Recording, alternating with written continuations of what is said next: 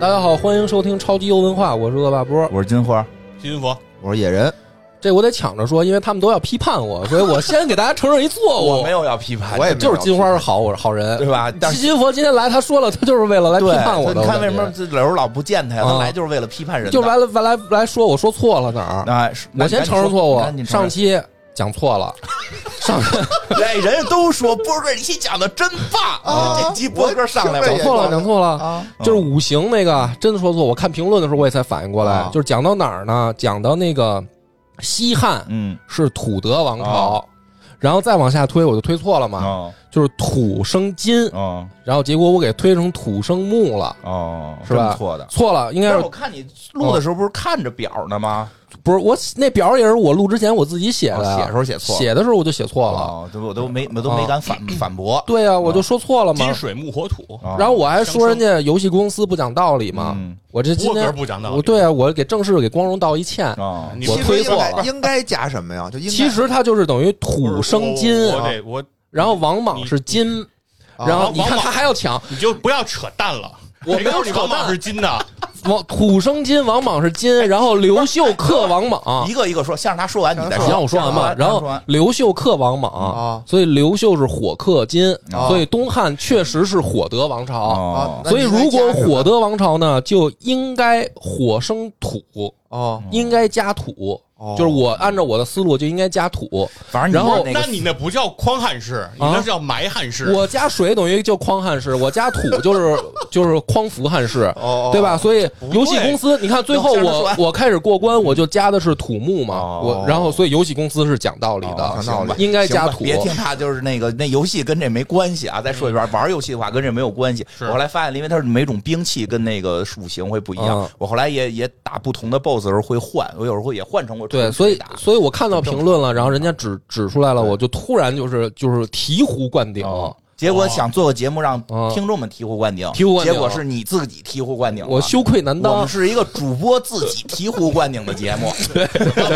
是这意思，就是跟正式大家道一歉啊哦。这个上次五行推的，我还嘲笑人家刘邦，嗯知道吧？结果你我结自果你这错个了五行 我来，自己也现推在过现了在。现在啊那徐个，文请博反方嗯反方细菌佛来发言，维持五分钟吧。什么？这个武德推的也是稀碎。首先，王莽他咋能是这个这个这啥呢？王莽你是是王莽接受的禅让嘛？对你你你的王莽是什么？啊，王莽是土生你啊是，金是吧金啊，啊王莽不是金，王莽是什么呀？王莽是土德，这是人王莽自己定的。我是土德，啊，王，所以王莽他寻的古历嘛，他寻古历，他寻的土德的根源在哪儿啊？哪儿啊是皇帝。哦所嗯以王莽的新朝是尊土德，所以上皇。所但是以王他莽是穿的是黄色的但是衣服。他可能说错了呀，哎，不可能啊、就是有好多皇帝都是自己不是认为听我自己说是什刚才么？他你说的时候，人家没好好让哎，你听他我说，让他说这。事儿是当事人最大，嗯，就是谁是皇上听谁的，哦而且必而且你要说寻古制这件事儿，哦，我就只服王莽，因为就王莽爱干这个事儿，而且人王莽还有可能是彭加木呢，是吧？人科学考古，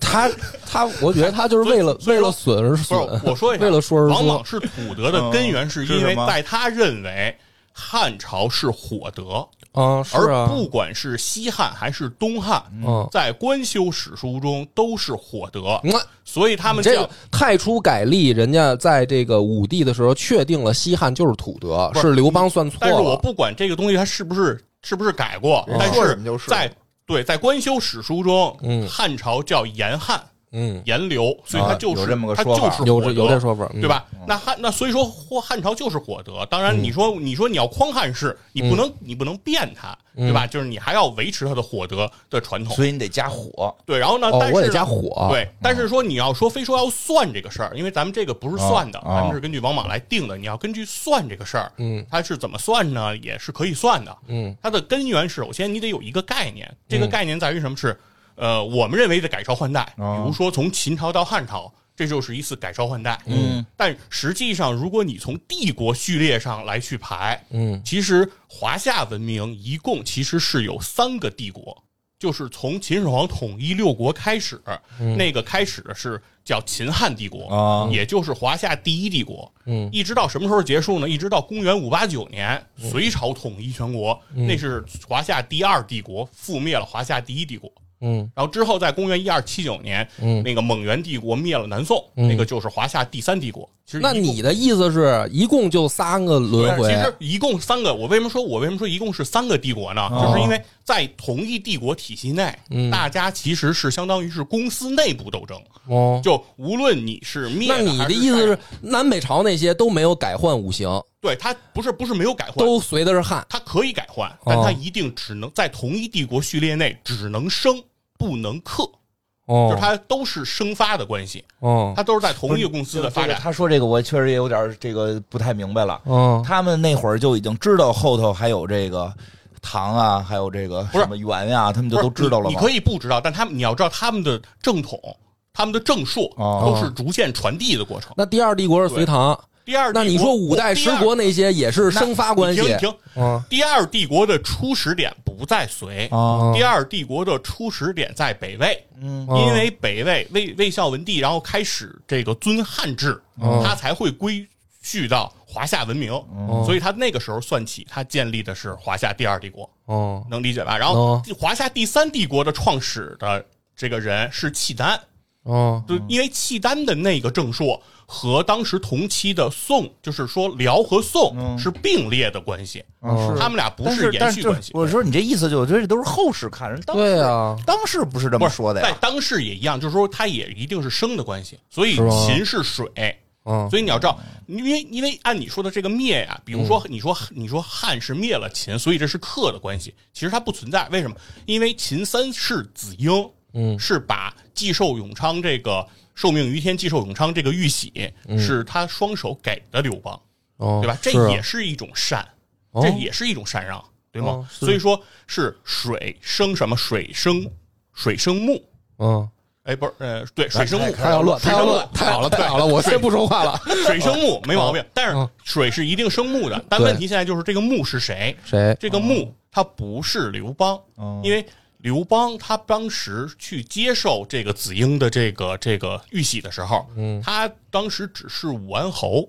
他上边还有还有还有人嗯呢，他的上边有这个义帝。对吧？那是一个楚怀王政权，嗯上面还有一个政权，所以说那个政权实际上是属属木，属木。对，而那而刘邦的这个建立的汉是从那个穆，是从这个穆的这个政权嗯中出来那的。你要这么说，那项羽不算所以啊？是对项羽和那个楚怀王他们应该算是一系。他们是一系。为为什么他们算一系的呢？哦就是因为在官修史书中看《史记》，嗯项羽是本纪，嗯项羽是本纪，就是把项羽定成的是君主，所以嗯，他代表的就是那个穆，所以项羽那个是穆德，好的对，项羽王八子儿啊，呃啊。他是个穆，然后木生火，穆生火，哦所以西汉就是火。然后呢，西汉就是火了，对然后东汉也是火，西汉是火，然后王莽说自己是土，嗯而刘秀，他他他刘秀的说法不是他开创了一个新的朝代，嗯而是他会延续回西那个东汉要延续回西汉，就刘秀不管自己叫东汉，哦嗯，对吧？吧？刘秀就管自己叫汉，所以刘秀叫光武中兴，好的，对吧？他是中兴，所以人家没断。是嗯吧？没断人家好是嚷说两汉不断，对吧？嗯啊所以人家是中兴，所以人家一定是火德。那你怎么解释太初改历这件事儿？就是汉武帝这一次，那怎么算？就愣愣说不算了。哎呀，行了行了行了，这样就吧，到这儿吧，这样就到这儿吧，到这儿吧。就我觉到得这大儿家吧。大家听得这出个来，这个我们现在提出一个问题，大家现上来在就打发了，不不，这这好多这咱种们情现况。在呢达成统一说什么呢统一的意见，肯定是东汉属火德，不重要，咱们往下很重要讲吧。啊东汉属火德。我就想问嗯大家啊，今天咱们留一个这个评论区的这个思考题，思考题，到民国袁世凯的时候，袁世凯是哪一德？ 大家回去自己推。袁袁世凯是哪一德，确实是不好 说。哎，这样你们俩要不然去这个一人下酒，好好的讨论俩小时，行吗？咱们把超级文化给录下去。啊呃录下先先录先录啊！万这个一有听友没听过咱们之前的节目，那就可以去再听上一期啊。一定要听上一这期。这个嗯那到来底来是吧为什么？嗯来吧突然来这清么朝一应个该是水德，啊你看他还没完呢，你看没完一会儿这是他的问题，这这我承认，这我承认，我给那个一会咱儿们给正式领导开讲汇报正式开啊，讲我给领导汇报。因为这一上来啊，就是我先跟大家说一下，我这周打通了，哎呦我一周目通关了厉害，啊，也没有什么可厉害的，反正就是你看我还没秃，哎，我还没秃啊，啊。这哦 我这周个下了下这个游戏了，一周目通了以后呢，咱们就是先把这个故事接到上一回我聊的那个地儿嘛，啊，然后哎，我先我先说一你下，先说一下先，说一下我这个游玩的这个感受啊，嗯呃，下完了以后玩了一下，我就有一个疑问，啊我就突然间明白为什么它在 PC 上它的分儿不高，啊它现在好像也只是什么多半差评什么的，嗯那个对吧？它跑题了呀，怎么跑题了它题目叫什么叫卧龙啊？啊，啊？嗯，卧龙呢？现在你葛亮呢你？听今天这不就有葛了吗？亮呢？对吧？我玩了二十多分钟，这段特别好，金花，这段特别对吧好。野哥，你主角你大师的不是，再把我你就刚才质疑那个大师再说一遍。对葛亮呢？这个对，就是从题目叫什么，然后到最后那个拍手，再来一遍好吗？求你了，你再来一遍啊！呃呃，大家大家都别说话，野哥你再来一遍，我这段不剪啊，你再这不重就新卧龙吗？卧龙，嗯对，啊，龙呢？龙呢？龙呢？啊，葛亮呢葛？亮呢？对啊，对，就没有 了。特别好，特别好，特别好。我就我就觉得，我就知道，我对三国啊了解不是很多，但我就知道这么一点点的这个知识点，是对吧？卧龙就是葛亮，是葛亮就是卧龙。对嗯我觉得一上来的主角应该是拿着扇子跟那儿嘎嘎指指没点错迷津，，特别好。没有啊？你这期真是来着了，了野人，哎呀，啊我都没想觉得到上。期没在啊，，哈他上期没在啊，对对对对所以他，不而且知他道还没打通，对对对，所以他他他说他说这么一事儿，我这一集的梗我都想好了，我这题目都想好了，就叫野人啪啪打脸，嗯嗯，怎你听怎么着了，听着，听着啊！这个故事啊，咱们先书接上文。我不是打到那个吕布偷袭了兖州，然后曹操回军嘛？啊，就是我的那个上一集的讲到这儿，智勇双全，智勇双全小吕布，哎，讲的一点都不 好。去吕吕布的他那又个，来别说话，你别说话，让他往下讲。然后不是你那个些吕布的英英勇的故事，那不能再什么说一什么遍吧单毛救长安，什你么们你争们你生们不获是你敌们不是，去金蝉脱去壳。历史去不是叠纸下就先讲说过先说游戏了啊，游戏到这儿不是确实关键是他突，出的叫有情有义，其实嘛，哎快你不别重说要。别说啊，别就说是确实这个游戏的魔改剧情玩完以后，我发现就是上一集呢，那个如果我再多打一关，哦，嗯哎，我就跟我讲那对上了。哎，怎么回事？这游戏里面改成什么呢？这吕布啊，他不是把丹药都收集起来了，啊他把董卓杀了，把丹药都收集起来了吗？嗯，他没吃吗？哦，吕布的目的嗯就是要引出虞姬，然后宰了虞姬。哦，这个是魔改的游戏剧情，嗯虞姬就一定会现身来蛊惑他，嗯就说：“你看这丹药这么好，你吃啊，你吃了你就有天下最强的军队。所以吕布也不是为了吃丹药变变更”强，对，所以吕布在这里是一好人，哦，正面角色，正面角色，嗯所以就是就是稍微挺可惜的。上集讲到这儿的时候，哦差我一还点没我打还到没打到这儿，嗯，就没想到人家光荣嗯跟细菌佛不谋暗暗谋而合合，不谋而合啊！哦你看把他牛的现在二五八万这样 啊，讲讲嗯就是然后对呢，着所以所以吕布啊，啊，在这个游戏里面，嗯他做出了一种姿态是什么呢？他是不想跟这边打，就是他确实第一的位置放过了稳稳你的，就是他不想打我们。哦，所以他就是等于在三英战吕布那一关，他不是走了吗？哦哦啊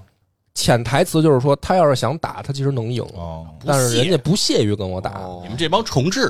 但是到这儿为止呢，他败给了虞姬嗯，没打打过，过，没打过老头儿没打过，没打过虞姬，哦啊，没打过虞姬，让虞姬给阴了。哎呦，会魔法御姬，虞姬会魔法，然后呢，等于是我出面嗯，又解决了魔化吕布。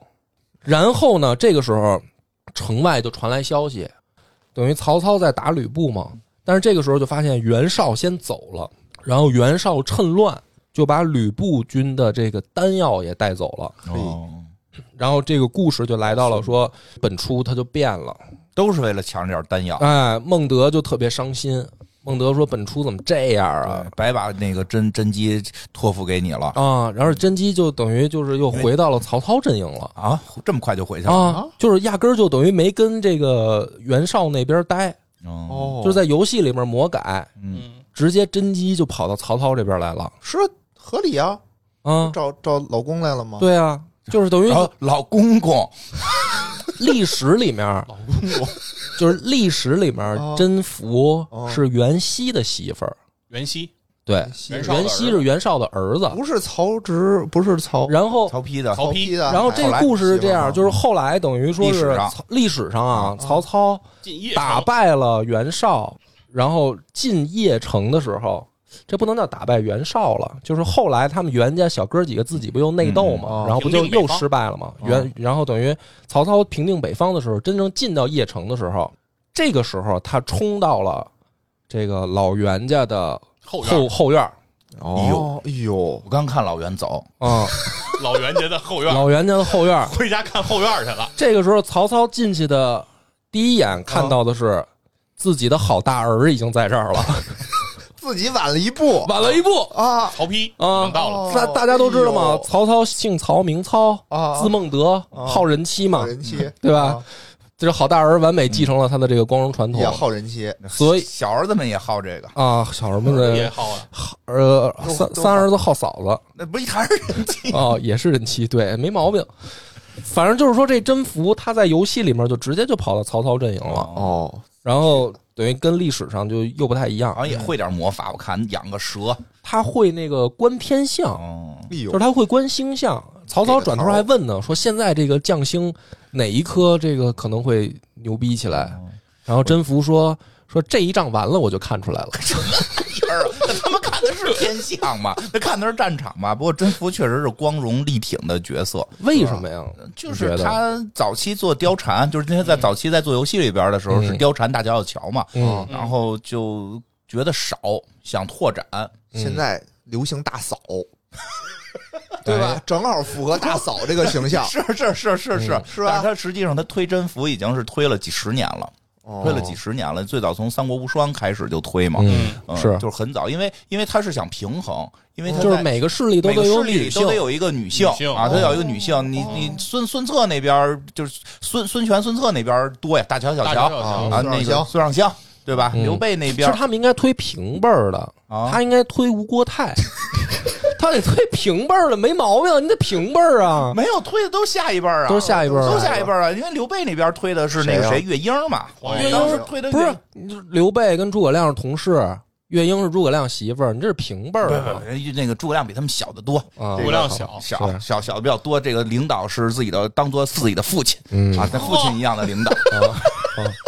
也也对，也对，对吧？也父亲一样的老领导，哦对吧代如赤子，对对对，就是这么是个是关系嘛。所以他推的正好都是这个这一辈儿，还所以没推大那辈儿的。对啊， 这就是所以这帮孩所以子刘见备着摔孩子摔的是诸葛亮，不是别瞎说了，别人家捣底下乱评论了，说说刘备爱民如子，啊所以摔孩子。 就是这么说。所以他那会儿在那个在那个哪儿，在那个蜀国，他找的是是这个黄月英。英，因为黄月英在那个三国故事多嘛，对对对就是他在早期啊，后来这个黄月英好像已经成为了所有做三国你不做黄月英，就好像你没看过三国一样。嗯所以但当是他在三国里面并没有出现啊。但是游戏里吧，就是说这个也是游黄戏里还后来还加了好多呢，啊星彩、对那些就是再后来了，那吕些令旗啊，吕令旗是光荣好像愣编的，愣编没这啊愣人，愣编的，还嗯有什么对马马云禄，对，就是他们那个去、去加的，然嗯后那个曹操这边就挑了半天，最后挑的是这个这个甄宓，嗯我我也不知道为什么。蔡文姬呢？蔡文姬不在曹操这边那会儿，就是他早期不是在那个、就是游牧民族那边嘛，哦嗯而且就是好像回来也。就是怎么说呢，不太容易说是就他那个，因为他那个《三国无他双》毕要竟拍没故事，嫁给老曹他家啊呀，要拍故事，他故事里边得有一人一边在旁边说说说，你不能一蔡文姬跟这个他们这边嘚嘚嘚嘚跟那儿说，你后来你回了大汉之后你嫁别人了，对吧？所以你得找一亲近人，找一亲近人找的这儿媳妇儿，对，而且他推真服的时候，我记得。我记得最逗的是《三国无双》是先推的真服，后推的曹丕，是晚一代。对有真服的时候都他妈没没她老公，她老对公是一大众脸，是特别 怪。特别怪，所以早期玩的时候，就是大家还不是特了解，说哟，这曹操媳妇儿啊，怎么老嗯跟曹操这儿嘚嘚嘚，老跟那老这这是她老公啊？后来发现哦，是老公公，老公公，对，老哦公对，所公以他挺就是就是说光荣特别推这个角色，嗯所以在这回里边也等于给他拿到前头来主推算是个女性里面的 C 位了，啊，对对，对挺嗯就厉是害的。等于这回的女性 C 位第一肯定是貂蝉，貂蝉哦啊，然后就是她了。是没有别人了吧？有有大乔啊对我都有大乔有我就分不清楚那是大乔还是小乔，大乔好像是应该是大乔。啊，我我玩的那个就是就就是打那谁打孙坚的时候对啊，大大乔干闺闺女说啊，大乔说是孙救坚的闺女去了，干闺女，像应该不是，我觉因得为他后来是跟那孙策在在一块儿搂搂抱抱的，肯定是大乔啊，孙将军，对对吧对对，是是是有那 个你有这那号个小乔是不是有点不合适不了？合适不合适，博士啊。哦周瑜不太高兴。周瑜这一代就没等于就是说就在最后出来哦了，最后出来周瑜了，但是在整个游玩的过程当中，就没怎么就是出来一块儿上战场的里面没有周瑜，现在到哪儿了？是到了官渡结束，不是我的意思就是你刚才说到哪儿了？就快关注了啊哦，我说到那个准备打袁绍了打嘛，袁绍就这不就就到官渡了啊吗？哦，这个里面呢，就是袁绍拿到了丹药以后，然后暴露了自己的野心，嗯，就是这边观天象啊，说看这个袁绍的将星嗯，就已经没了，有就是因为初他的这个初心变了，哦，他用这个丹药以后，他的将星都看不见了。哦妖星了要。啊，然后我们就赶紧啊，我们就说这这个赶紧收拾袁绍嘛。嗯，然后在这个情况下，那个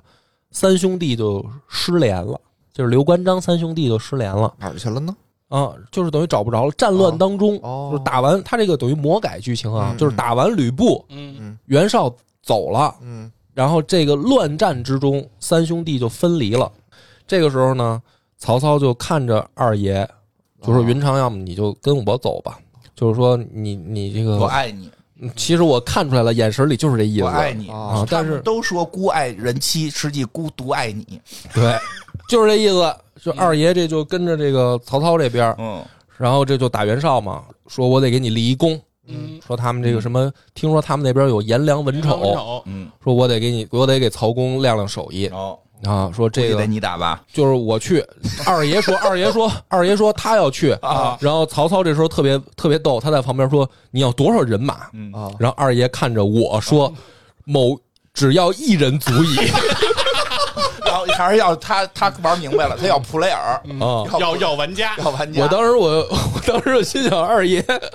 你这太有技术了！嗯不见外这倒你是就要玩家啊，我就跟二爷就上战场了。然后呢，上战场以后这一关还挺长的，嗯就是中间啊有那个打到一半儿，颜良文丑就出来了，啊，魔化了吗？两个直接魔化的两个人出来哦啊。但是我就这个时候我突然发现了这个光荣的一个挺有意思的现象，哦就是凡是 BOSS 啊嗯个儿越大的嗯，他越好打。然后是啊，就是个儿越小的，他反而越不一定好打。啊我打哦过一个叫什么饕餮，跟大傻子似的。嗯开始打着他就一就跟就跟刮痧一样，我就说操，这得太难了。结果他打着咵躺下了，你嗯过去杵他一刀，就大概半管儿三三分之二的血没了嗯，就是你只需要杵他两刀，就是哦他就死了。对，就是你刮，你打到平时你打他多少血不重要，你就给他慢慢刮，刮到那个他一定躺下一定的程度，他会躺下。嗯，反正这个颜良文丑一出来就是俩大个儿，然后我上去砍几刀就倒 了，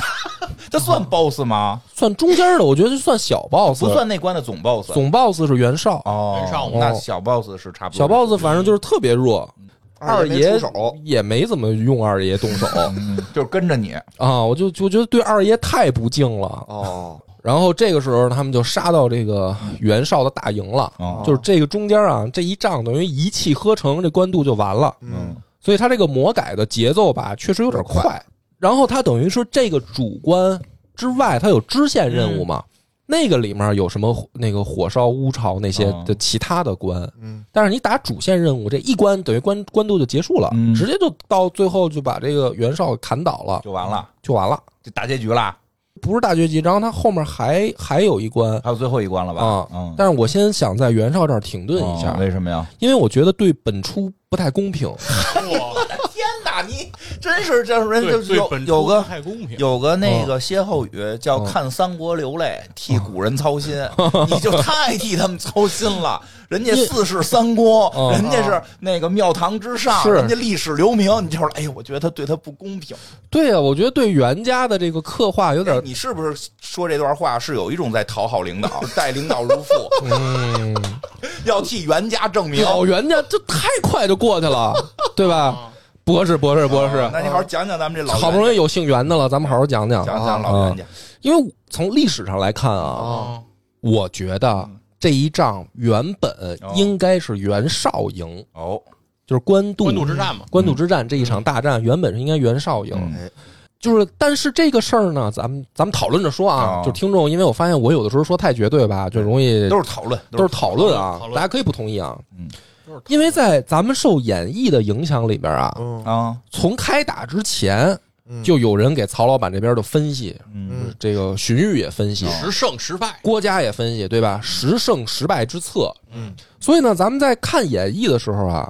总觉得就是袁绍必败必败无疑哎，呦，是不是有这种感觉？小时候是小时候就是这种感觉，因长为大了就觉得多谋寡断。长大了，我觉得会不会是鸡汤？啊，就是说这个袁绍这个人是吧？这会个不会是拍马好谋而无断是啊，吧？给敌对啊人形容的特别刚刺愎自用，刚愎自给用自己老大形容得特牛逼，啊然后撺掇老大去打仗。我现在都觉得这要是没打赢，这不都得是 然后老大死外头才好呢。对呀？嗯，而且尤其是这个对于就是主就是主角曹操，嗯在《三国演义》里面他的描写特别多嘛嗯，，对以及他身边这些谋士加了很多戏。对，你像我最这个崇拜的孙策，嗯那在郭嘉嘴里不值一提啊。啊，郭嘉就直接就就是开战之前，叭叭掐指一算，说孙策必须必死于刺客，打不过虞姬，啊都就那倒没没算 出虞姬虞来姬都没打过，这边是吕布都没打过虞姬，你孙策是是怎么打过虞姬啊。这个这个里面也是，这个里面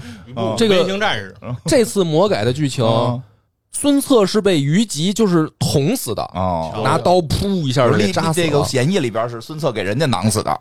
对呀、就是 说反了。这里面这这不对呀、这哦我必须得说说，这里面都何止老袁家太太太太草率了，哦老孙家那边孙家也嗯哦也不行够了够草率的这事儿。啊就是大家总会有一个感觉，说曹老板呢英明神武，哦对，然后袁绍呢酒囊饭袋，哎，嗯但实际上这个事儿在历史里真的是反过来，嗯嗯应该是反过来的，因为大家都知道说，在东汉那个末年，你要想成功，你必须要拉拢士族，人多力量大，对，就是说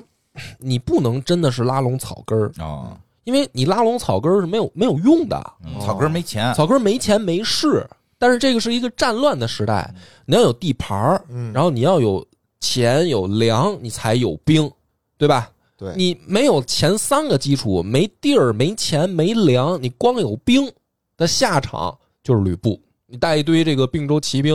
嗯你这不就完了吗？你到哪儿，人家士族都不支持你，你这不就就等于走投无路吗？是，所以在东汉那个时代，就是说你为什么到一个地儿，你要拉拢当地的士族，嗯只有士族跟你一条心了，你才有地盘儿、有钱、有粮。嗯你这帮人才能出去打仗。所以在这个基础上，在三国历史你逼进去看，袁绍这个人做的更符合士族的利益，嗯曹操反而不太符合士族的利益，因为曹操大家都知道，他弄出来了一个说唯才是举的这样一个手段。那你觉得唯才是举这样一个手段，其实士族是不欢迎的吗？就是说，我要士族就想着就得我们几个里头出官儿才行，对对吧？对吧门阀嘛？对啊，就门阀士族嘛，咱们这几个大家族嗯才是这个控制当地的真正的幕后的怎么说呢？操纵者啊！你跑到我们这儿，你说一个什么谁有能力谁上，甚至不管品行是吧？甚至不管这个人的品品行，你比如说郭嘉这个人，他就是属于这个生活作风有问题，但是到曹操那儿呢，也说这个没问题啊，啊，谁没有问题，没问题啊，他他是人才啊，对吧？犯了跟领每导个的男爱人好都一样会犯的问题，嗯，对啊，所以说这个事儿对于世家大族跟曹操是尿不到一个壶里的。然后在这样的情况下，才有说在官渡之战之前，嗯曹操这边就有很多人给袁绍写信，哦就是因为曹操他除了说真正那些颍颍川死挺他的人，比如说荀彧，嗯这他这是他属于死挺他，嗯就当然这也是跟荀彧个人的这个选择有关系，但是之外的其他士族太不喜欢曹操了，所以这一仗当时就是放在东汉那个时代官渡之战之前，确实大家的统一判断是曹操必败，嗯袁绍必胜，哦是这样一种情况去开打的，而且从他们两个来看呢，其实去骂那个袁绍的那些缺点，然后去夸曹操那个优点，如果从史料来看，是完全可以反过来安在两个人身上的。就是就是怎么说说都行，怎么说都行，你比如说袁绍这个人真的怂吗？嗯他不怂啊，他也是打仗的时候会身先士卒的那种人。嗯他去跟公孙瓒作战的时候，他也很勇猛，就是对于这个战场上的一些表现来说，哦不是那种说胆小鬼是吧？就跑，就袁绍这个人本身也很勇敢，而且呢，很尊重手下的意见啊。他的手下的这些谋士，才是所谓的，就是说真正都尊重大家的意见嘛。你就像这个，呃，郭图、彭济、田丰、沈佩这些人，就是说哦他这么多谋士，这不是就说明他是一个开容的心态吗什么生性多疑，就是那不是曹操吗？对曹操不才是就是生性多疑的吗？嗯哦，对对，这倒也是。是不是吧？就是说，其实两个人的那个夸的地方跟骂的地方啊，如果你反过来都能找到例子去印证，不是像大家想的说曹操就是多么英明神武，袁绍就是一个窝囊废。但是官渡之战整个这一场战役，他的那个最最最最关键的，因为曹操其实打到一半的时候已经想放弃了，哦，这个易中天先生曾经在百家讲坛也讲过，也不是我去愣编嘛，嗯，就是早就有史学前辈们都提出来过，说曹操打到一半儿，就是等于给荀彧那边写信的时候，就是说了，说我看到士兵运粮太辛苦了，然后我已经想着跟就是士兵就是说说咱们就是你们再坚持一两个月就完事儿了嗯。很多人就是分析这段的时候就说说曹操实际上是有信心一两个月就赢，但是前辈们就说说其实可能曹操当时想的就是我一两个月我粮食也吃完了，我也打不了了。撤了，就撤了，对吧？就就回许昌了。所以这个时候，不要说当时的别人，就是说其他士族也好，就是连曹操自己，嗯，他也认为这一场仗我可能是要输了。就是官渡的，等于说某种我们被忽略的地方就在这儿。嗯就我们总感觉说，曹操从开打之前到过程当中到之后，都是很很清楚，说我赢定了啊，不其实不是其实不是。当然了，这场战役里面，它最关键的那个转折点是许攸的这个投诚。投诚，嗯，所以才有的这个火烧乌巢的这一次，等于说转转机。嗯断粮嘛，对，而且在这种情况下，其实袁绍那边他做出的处置不是说不救乌巢，嗯嗯就是大家会以为说袁绍在乌巢的防守上是失败的，嗯，并且乌巢出事儿了以后没有去防守乌巢，实际上袁绍是做了，嗯并且同时做了是说兵兵分分两两路路，嗯一路去救援乌巢一，路袭营，一路去偷袭堵住曹操。大家总是以为说他只做了 A 没有做 B，实际上是两路都做了。嗯所以但是两路都没有完成战略目标。对，但是两路没有完成他的既定的任务。嗯，嗯都没做好，你去顶曹操那一路，就是以张合为代表的投降了，对吧？那嗯这记个了你不能说袁绍的决策失误啊，嗯对吧？那他阵前倒戈了，那这思想工作没做好，啊、你这个就没没办法。是不是这个张合这个家族不行？人家觉得这唯才是举，对自己有利。但是你要你要想啊，有有的人可能会想这一点，说、嗯你看没有笼络住手下的心，对呀、对吧？说这个，那你是不是说明袁绍这个人也是工作能力不行，或者说就是说他作为大哥来说，他的这个能力不行？对呀、哦但是你要这么说的话，那曹操没笼住人心的可更多案例，嗯对吧？嗯，就是是从三《三国演义》到《三国志》，你去看大关羽，对吧大量的人在背叛曹操，没有笼络住关羽，我觉得不丢脸好吗？没有笼络住关羽，都能强行解释是因为。你看连刘关备羽都没有笼络住，就是就是，那你可以强行解释为刘备 的魅力太大，啊对，哦但是赵云也没笼络住呃吗，是马超也没有笼络住吧？马超跟他有什么关系啊？这不是看一穿，川博小将吗？都是对吧？对，。你别再被八占平了生死当如孙仲谋，孙权也没有笼络住哪嘛。个也没在帐下待过，只有关羽在他帐下待过。你得不也不能说刘备没到，是二爷忠义。对对对，但是、哎这个嗯但是这个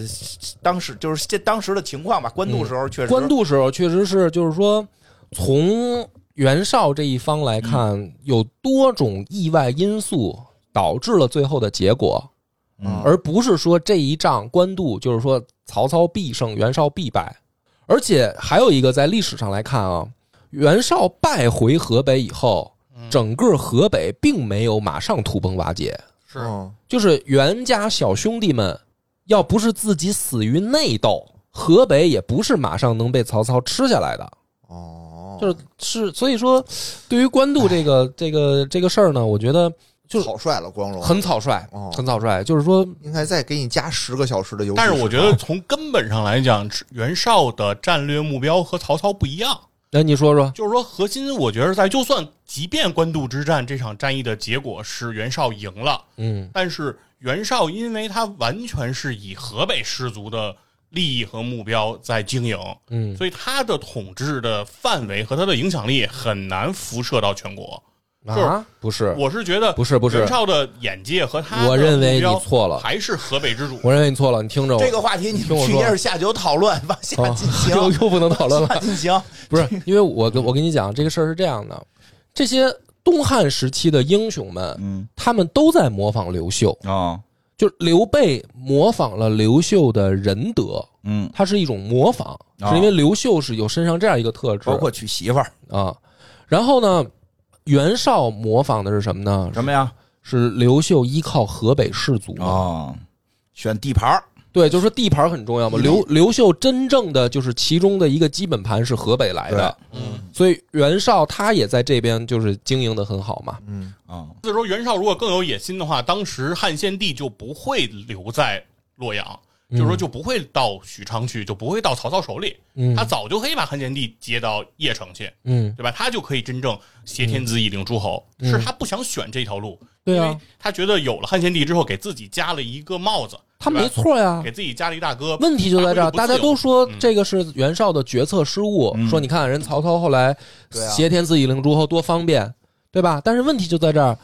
袁绍之前也有董卓挟天子以令诸侯啊。嗯董卓的下场是千夫所指吧，世家大族就是因为这件事儿骂他吧。这不他没干好吗？曹操就干好了吗？一代赵怎么冒出来的？哎，这是还可以。所以就是说，袁绍的这这个想法嗯其实并没有错呀、你把皇帝接到自己手里来，你处理不好，就会被人家当做把嗯柄说你啊，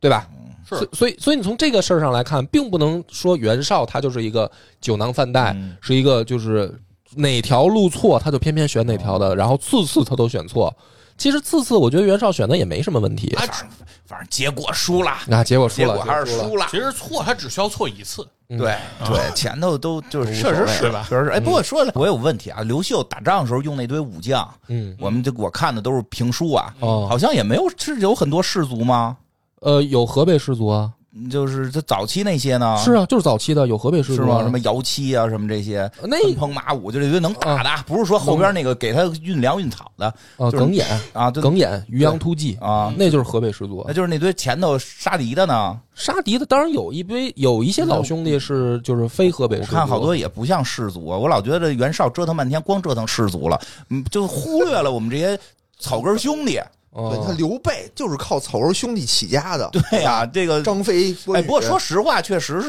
就是刘备那俩哥们儿不也也是也是草根儿吗？关羽、张飞是吧啊？那那是铁草根儿，没对吧没跑儿，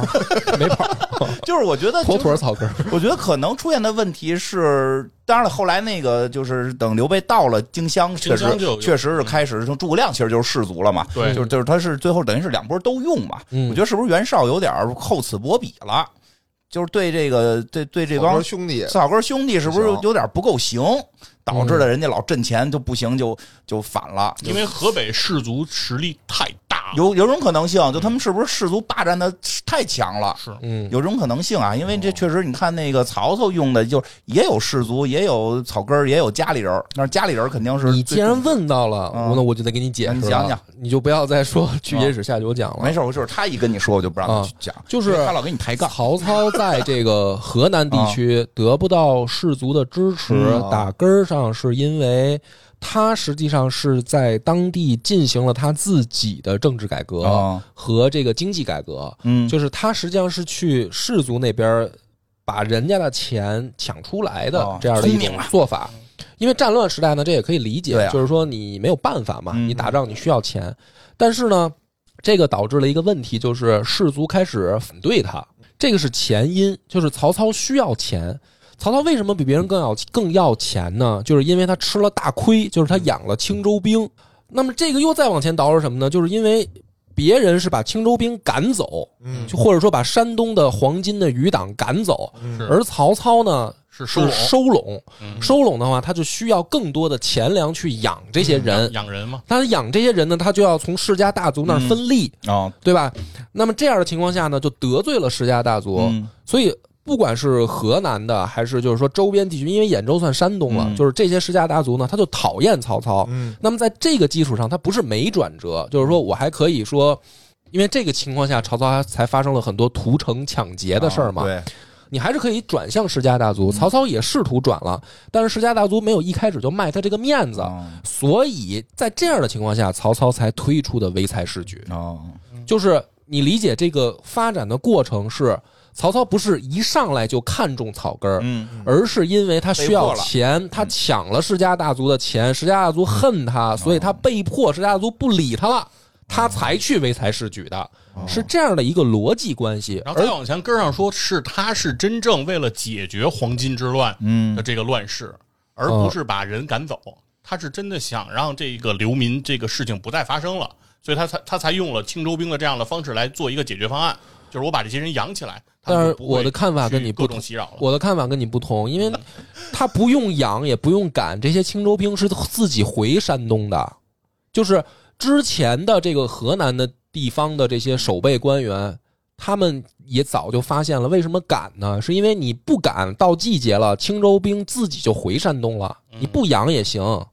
但是曹操他就等于愣嘛，他就做了这个别人没敢做的事儿，嗯，所以才导致了后来要屠城，才抢劫嘛。哦，反正这游个戏你现在打到哪儿了？我都对忘对了。对对，咱们还是讲讲游戏吧。我听出来，我关注听说你们俩这个很多观点是不太一样的啊关。注打完了，嗯官渡之战结束的时候呢，这个时候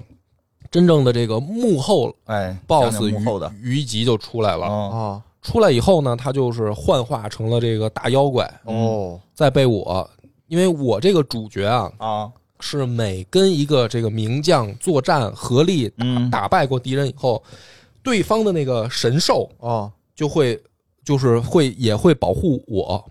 就是等于他的神兽就会分你我力就量，可以理解为他吞食了另一个蛋，啊，吞噬了对方的血弹， 对，吞食了对方的血蛋。对，听懂了吧？然后等于我这个一路作战过来，就是别的名将身上的那些神兽的力量嗯哦那，些蛋，哎，都分给了我一部分。哦所以最后呢，当这个老妖怪于吉出现的时哦候，小英雄波波就是发动身上所有的神兽，一下就变出来，嗯然后给予老妖怪最后致命一击，哦老妖怪就倒了。嗯，哦，哎，这个官渡之战到这儿就完啊了。最后关注打的是这个虞姬，虞姬对哦，哎于于吉就被我打败把了。虞姬那灭还了后边怎么还能有一关呢？虞姬都灭了，于吉被打败了以后，没结束吗？没结束。嗯，这个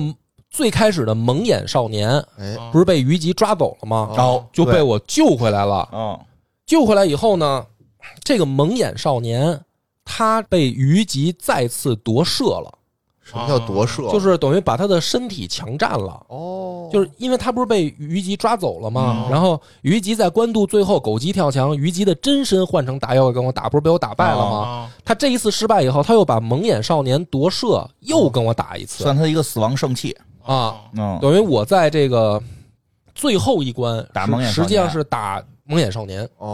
哦，但他体内是，但是他体内是虞是虞姬，姬，嗯对。然后呢，那这个就肯定没没悬念嘛，啊就是我把这个虞姬的这个魂魄给赶出蒙眼少年的体外，嗯然后救了蒙眼少年。嗯，这个时候，蒙眼少年说了一番话，嗯嗯，说就是说我呢，这个我是这个龙之一族的后人，嗯他是葛亮，哎，他是诸葛亮。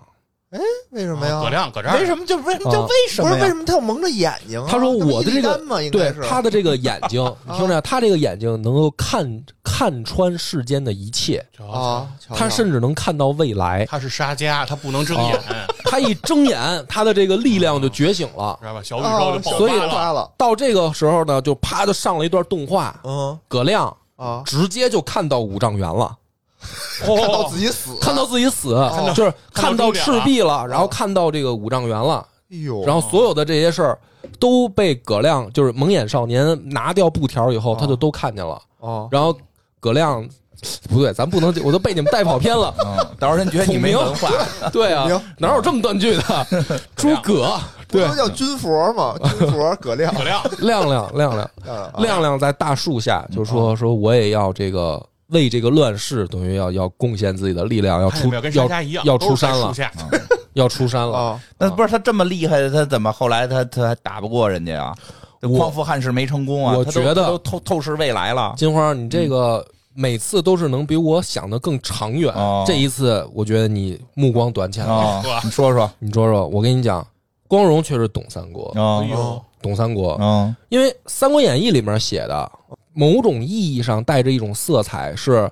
这个丞相未出山而知天下事。嗯哎，对啊能预测未来，然后不光是他，就他周围的人嗯也有这种，就是说先知一般的能力。比如说水镜先生嗯在《三国演义》啊，咱们这时候不是说《三国志》啊，《演义》里面就说说，哎呀，可惜啊，就是孔明得其主而未得其时嘛。嗯就是说，这种对天下的洞察，不光是诸葛亮有，连他身边的朋友、嗯老师啊，他们其实都有。要不什么，比如说那个那个那个去三顾茅庐的时候，为什么好多隐士他不愿意跟着刘备走呢？嗯就是他们就早就洞穿一切了嘛。嗯看出来你不演行，演义里面是有这这个这种劲儿在的，哦嗯对吧？那么这种劲儿是什么意思呢？要不说光荣虽然是日本公司，但是他确实懂三国呀。嗯这恰恰就是我们传统文化里面为什么这么尊敬丞相的一个底层原因。嗯啊，明知不可为而为之，对，就是我知道这件事儿，我必死无疑，我还要去。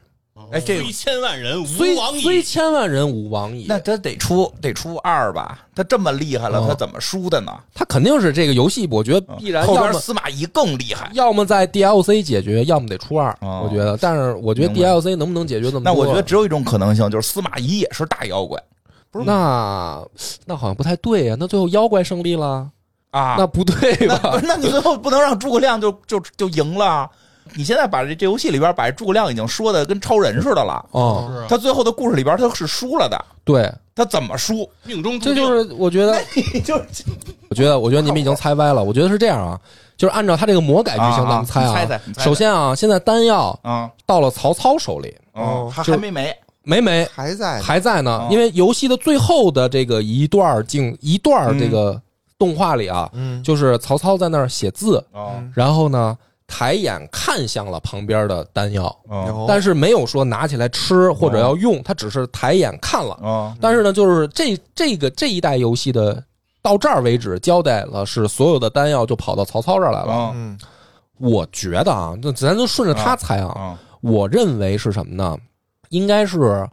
曹操要南征，嗯，对吧？然后呢，肯定是动用丹药的力量了，啊，所以呢，这个曹操会被打败。曹操变成大妖怪，赤壁一之战的时候，那我肯定我得猜有就是我就是猜光荣要编这个故事啊啊，往下边那一一往下编，那肯定是赤壁的时候曹操动用丹药了，嗯所以那会儿一定是要打曹操，啊，对吧？哦你跟诸葛亮打曹操，周瑜。哎，你刚才对说那周瑜怎么出来的？所以我觉得说周瑜也出来了嘛，啊我觉得葛葛亮不行，亮亮亮嗯亮得见周瑜吧，啊得见着他心爱的公瑾，嗯得给他气死呀！对吧？也也得见子敬吧，啊子敬也得出来吧，嗯是是不能光一周瑜吧。啊他们见面以后，这些人我觉得应该都会照正面的去刻画，周瑜不变大妖怪。都是看应该不会变开了天眼的，就我江东子弟，嗯对吧？都是这个正义之士。哦所以呢，他们在打赤壁的时候，一定是曹操那边变妖怪，嗯哦然后他跟这个江东子弟嗯葛亮这边，他得产生羁绊。嗯这个时候呢，我猜啊哦，这是我你猜嗯我还是猜啊，我要是打脸了，大家大家这个，反正一般我猜一定是诸葛亮，他就是这个时候他意识到说，所谓的这种正义，啊，不光是刘备这边有，嗯就是等于像江东这帮人，他们也有他们的正义。然后呢？然后这样的情况下呢，让亮亮的内心产生了一些纠结，哦就是说我不是光辅佐一个人去让他争衡天下，嗯，他也正义怎么 办？最后他们也没赢啊！你这故事他们赢了，等会儿他们听我说，也没听我说，赢哦别着急啊。啊，我还没猜完呢。嗯然后然后我猜呢，我曹操回去以后呢，就是他被打败以后，嗯一定也痛定思也痛，思考了，对吧？思考了，说这丹药不能乱用，对吧？把他那心魔给打走了，所以曹操也代表一种正义，哎，曹操他他最后他就是说我不用了，嗯，那这个丹药就一定是流落到司马家，啊，对有吧？可能。你你琢磨，就是说他我就对他就用过一次，他就想打诸葛亮给打败，怎么也得是司马家很厉害呀。司马家很厉害。然后这个时候呢，这个诸葛亮到到这个时候，就是发现东吴也有正义之士，哦曹操这边也有痛定思痛的正义之士，所以他那个游戏里面就是三颗将星都在亮着。哦嗯他最后那一幕是天上有三颗将星嗯都在亮着，所以到到最后呢，诸葛亮一定会想，就是说只要不动用丹药，谁赢无所谓。哦，所以最后可能最后五丈原打临死之前把丹药给灭了，哎，把这个司马家这丹药哦给对打出来了。就是说白了，就是我猜诸葛亮一定是说我耗尽自己毕生的这个哎，你猜功这力，个对，我把这个司马家的手里的丹药我给他毁了。毁哦了哦但是至于后面谁再去统一乱你说这世，好，只要没有丹药就都行。你说这个比啊然后较丞顺，相出山的目的就达到了。你说的这个他们顺是打比较这个比较嗑药的，对，可能最后也不是这个，哎，最后那个五丈原有提 灯啊，我我不知道不是啊，不是你那个看他不是看到五丈 原吗？他看到武当元就是他在那个坐在那个车哦上，车上然后那个扇子拿扇子的手垂下来，就是应该就是死了吧那应该就是没有提灯环节，就是他最后是看到那就个用尽心力了嘛，啊就是给那最后那个司马封印了司马懿、司马师、司马昭合体的那个大妖怪打败，啊，然后就是说我丹药这事儿解决了，就解决了啊我就去了。我就去了。所以我在这儿当丞相也不是简单的匡扶汉室，是为了解决这个人间的这些魔鬼。对，就是人间哎你这就么说太对了从此无妖孽哎，了。这对，哦那他算对完成了。他可能就是得死，然后得在那个武侯祠镇着那个 丹药，啊，你知道吧？哎，我觉得这 个有可能他必须山药死在成对吧都，有可是能，吧？对，丹药丹药在在成都，葛亮必须死。哎对， 有可能。我觉得你这个说特别对，是不是这故事应该是这么能圆我下操，来。最后被我分析出来了吧？这你你回这说太太有意思了，是是这一节节没完，啊这一节没完，还因没为完我现在已经开始打二周目了啊，二周目还哎不一还有样吗二周目啊，啊，有可以打二周目有目新不是关吗剧情没变化啊，啊关也没变化，但是呢，难度是有变化的。啊上来了因为打一周目的时候吧，好多时候其实你是在学习，甚至你东西都没收集全呢。嗯但是到二周目的时嗯候，基本上你该建的、该收集的都全了，嗯，你要开始开发自己真正的打法了。我的天，拿着当工作了。还有打法真的，因为你这个哦一周目的时候，你这个等于法术你也没学全，嗯啊神兽你也没收集全，啊，对吧？嗯然后兵器你肯定也就是顶多练一个比较一两个比较熟，但是说所有的兵器哪一种好使，哪一种你嗯你加五行怎么分析这些招式配哪些绝技，你肯定都哦不没熟嘛。嚯所以我现在已经开始打二周目了，二周目的难度直接就上去了，哦就特别难。哦就就这回也是，就是第一个张良我就又打半嗯天，哦，有真有时间，所以这个时候我分析一波，分析什么？就是第二周目的时候，你要带哪一个神兽，嗯对吧？有一什么周目关系光呢神兽光哇，神兽太关键了，啊，对吧？就是你要匡扶汉室，你到底是哪一个神兽跟着你啊？应该是哪都有什么么神兽都有啊？什么来？介绍介绍神兽介绍一下，这个就是这一代游戏里面这个很关键的一个怎么说呢？文化元素我啊说有十只神兽，哦就是你你在跟这些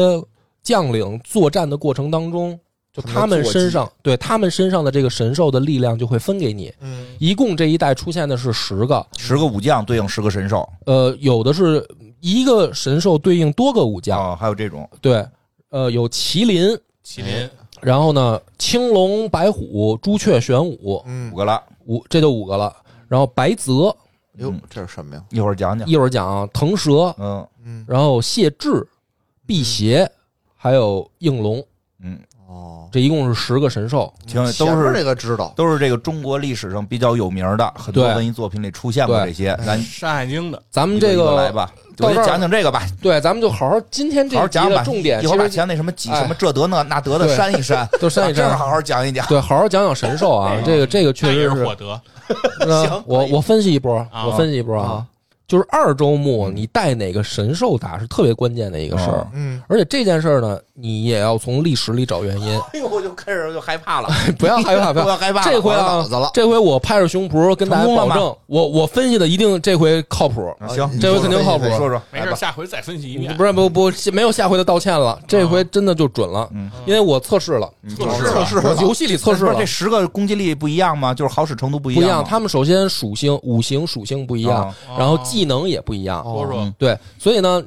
带哪一个神兽，就是历史里啊，嗯哪一个神兽最厉害，哪个呀？咱们就一个一个分析啊。啊哦首先呢，第一个出场的是麒麟，哦麒，麟 这大厉害呀！我先跟大家 说一下我的标准啊，嗯就是说这些神兽，首先哪个能打，对吧？你在历史里面哪个战斗力高啊？个历史里有啊？都有，都有，都有，麒麟有有啊，卢俊义、有不是？那那不是那个，吕麒 嗯麟，嗯神话中，神话中，神话中哪个战斗力高，嗯对吧？然后哪一个它代表的寓意？因为神兽在咱们中国人这边是有寓意我这可的。有，我这可是我专业了啊你对《山海经》你的专业嘛？啊！你说说，然后我听听寓意好，而且寓意得是牛逼的，对吧？对，然后还有呢，就是最后它的神 神格高哦，哦，啊，你不能说这高个尚他对他到底干过什么大事儿？这个神嗯什兽么大事儿他在他在历史上他干过什么那大你先事说儿？说这三点我评价，然后最后我告诉大家用哪个啊嗯你。说说第一个，咱先说麒麟啊，麒麟，麒麟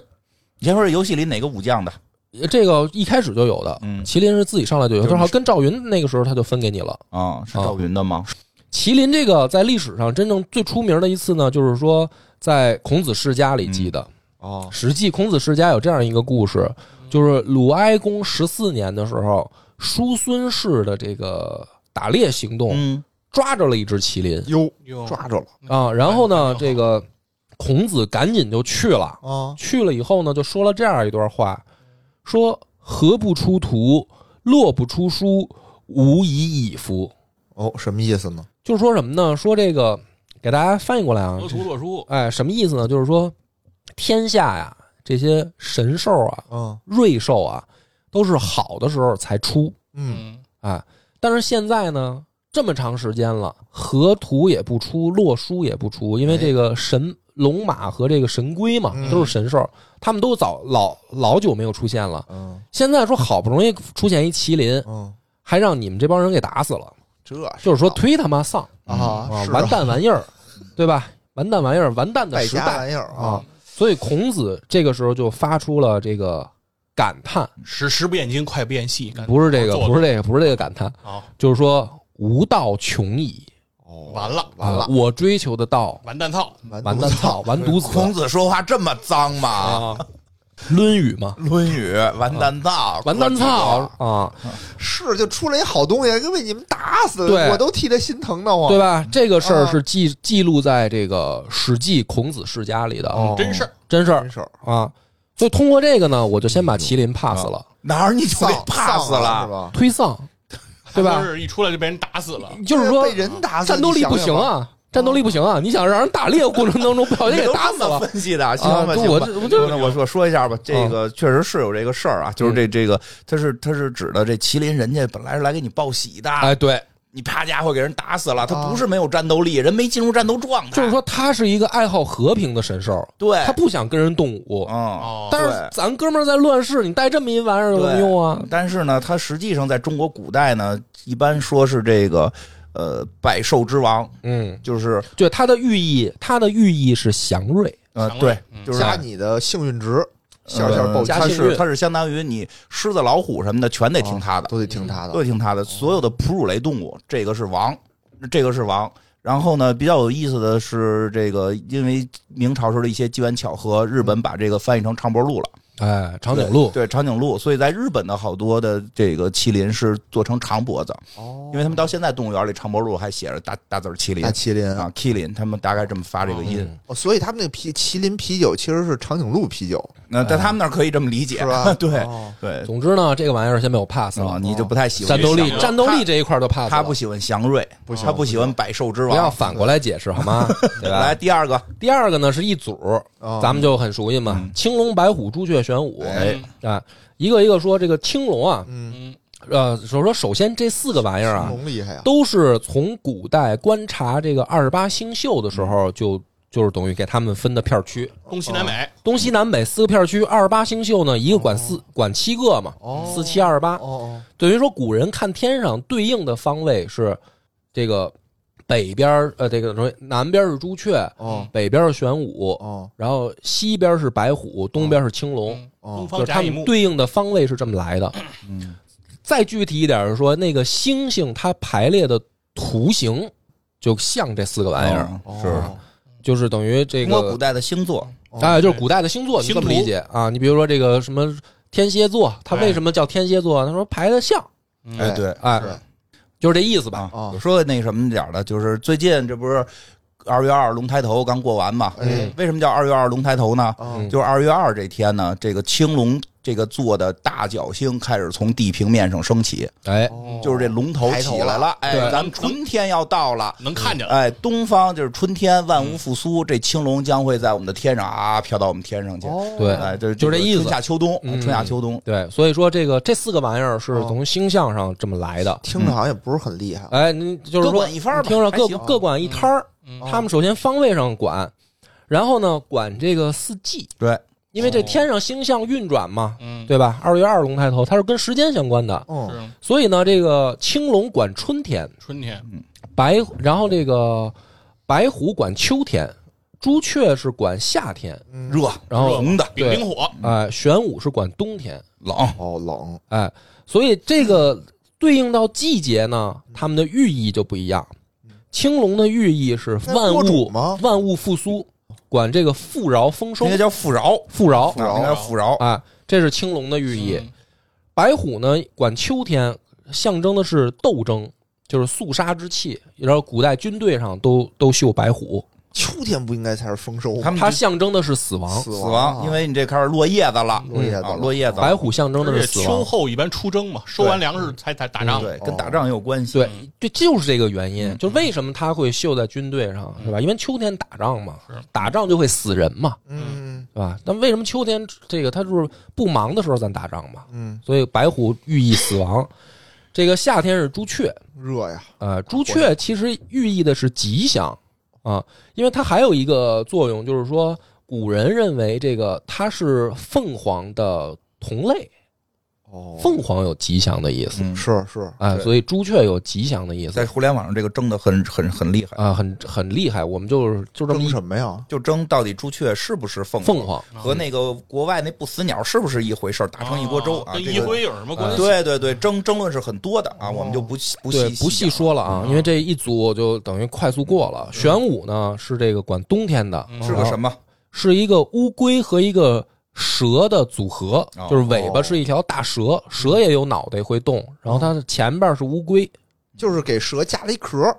哎，就是蛇对吧蛇加也不龟是两个头，两个两个头头一个蛇头一个龟头，哦，王八头，王八头王八啊，头，哦，王八头，这个大家不要加入化音啊。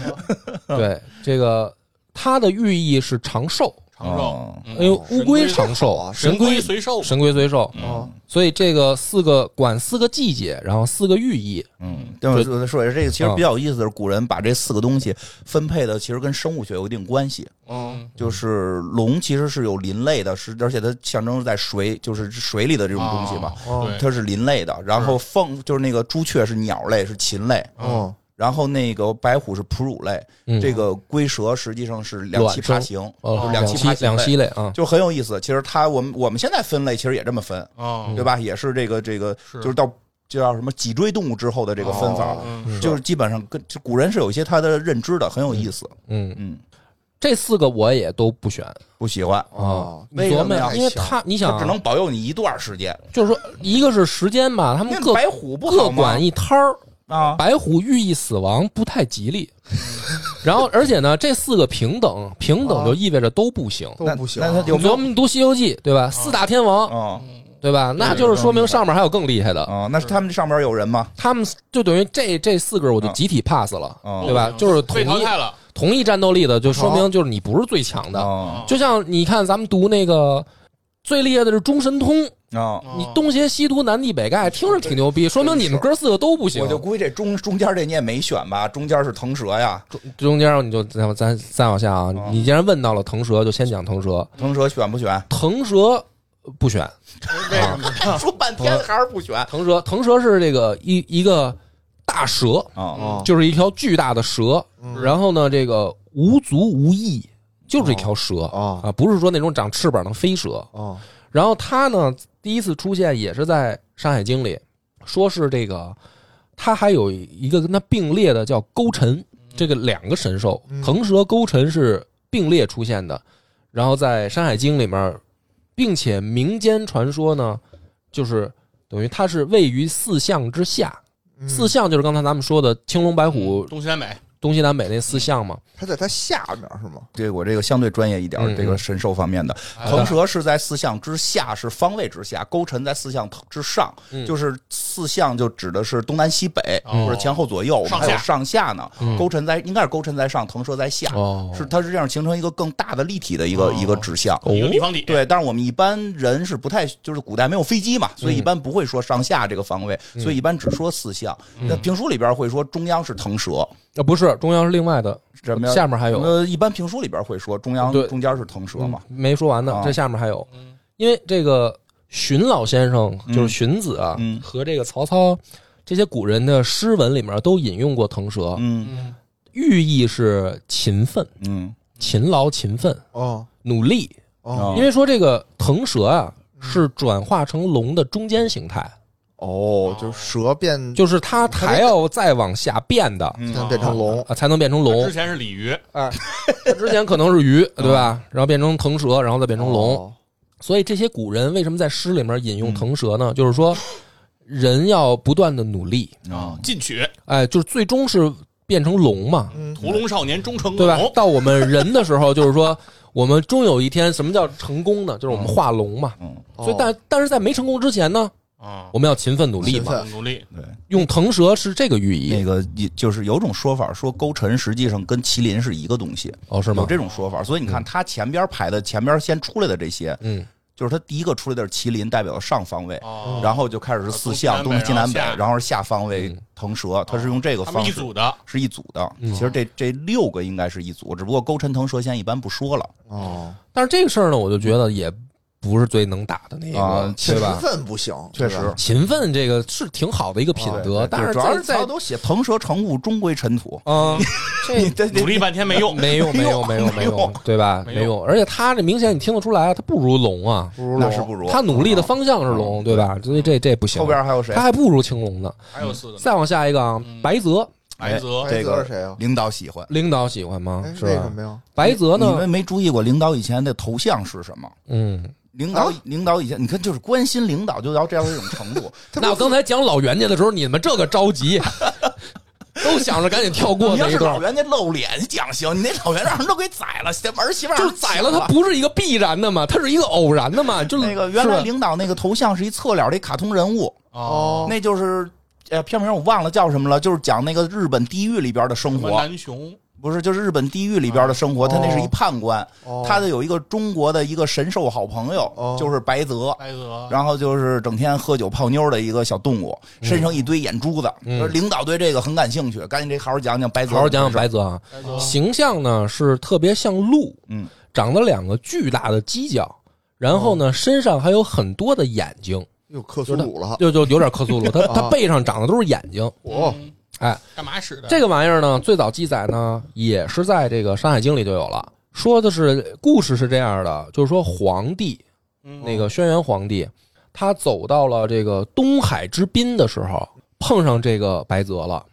这个白泽能说人话，能正常交流，嗯于是呢就跟皇帝就唠嗑儿。哎，这老哥俩就在东海之滨嗯，就开始唠，聊然后皇帝呢就听他讲述天下的这些奇奇怪怪的物种嚯，还有比他更奇怪啊，因为白泽就说了我说上呃做播客的呀，啊说这个我这是一系列啊，哦我改一白泽的头，我跟领导配一配。我这是一系列，我我活的时间长，我见的多，啊对吧？我给你唠唠，我都见过什么奇奇怪怪的小生物，哎哦，呦，这就给皇帝讲了一万一千五百二十二种嚯，哇，记忆力够好的，啊！所以呢，这个等于就在东海旁边，这个皇帝就是等于授授课嘛，就是听课嘛，学嚯跟白泽哦哦学习生物，哦知识付费呢，跟这儿对。然后呢，回来以后，皇帝就命人画了《白泽图》，实际上呢，又名就是叫《白泽精怪图》，就是等于做成了一个这个小册子， 《宠物小精灵》里边的那个收集的那个名录嘛，图鉴 图鉴，哦一万多种，，对，一万多种嗯。这个玩意儿，呃，后来在敦煌莫高窟曾出土，嘿，我真有真有，真有啊。然后这个现存只有两卷了，就是因为出土就是残卷了。哦不全了啊，一本在这个呃，一本在法国，一本在英国哦哎呦，还都不在咱这儿啊，法都国被国家图书馆和这拉个走了英大大英图书馆嗯啊，所以这个玩意儿它的这个寓意是什么呢？就是能够驱邪，就是驱魔辟邪，因啊为他知道这些玩意儿。嗯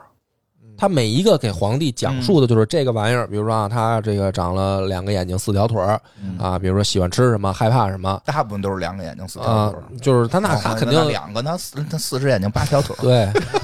一个蛤蟆几条腿儿，嗯对吧？就反正就讲这些，所以呢，皇帝就知道了嘛，嗯就是说这些都是什么东西，叫什么名字啊，看见别害怕， 嗯，然后吃了以后死死得了死不了人啊，什哦么就都知道了，所以他就有这个驱魔辟邪嘛。嗯要不然你看见一个东西，你都以为说哟这什么呀？这克苏鲁哦，啊，这就属于就那你就不知道怎么对付嘛这。是古代的这个大数据库、啊大，数据，对吧？所以我觉得呢，白泽这个这个属于是就是知识型选手，知识型选手，对，哦啊没听出战斗力反正来没，用，嗯，对吧？？你这个谋士啊啊，听着说这个记忆力挺好，啊你，光知道他，光知道的挺多，但说是这没人牛逼能宰了你，没听说他能打呀，关键是说大哥跪了吧， 快跑！啊，啊，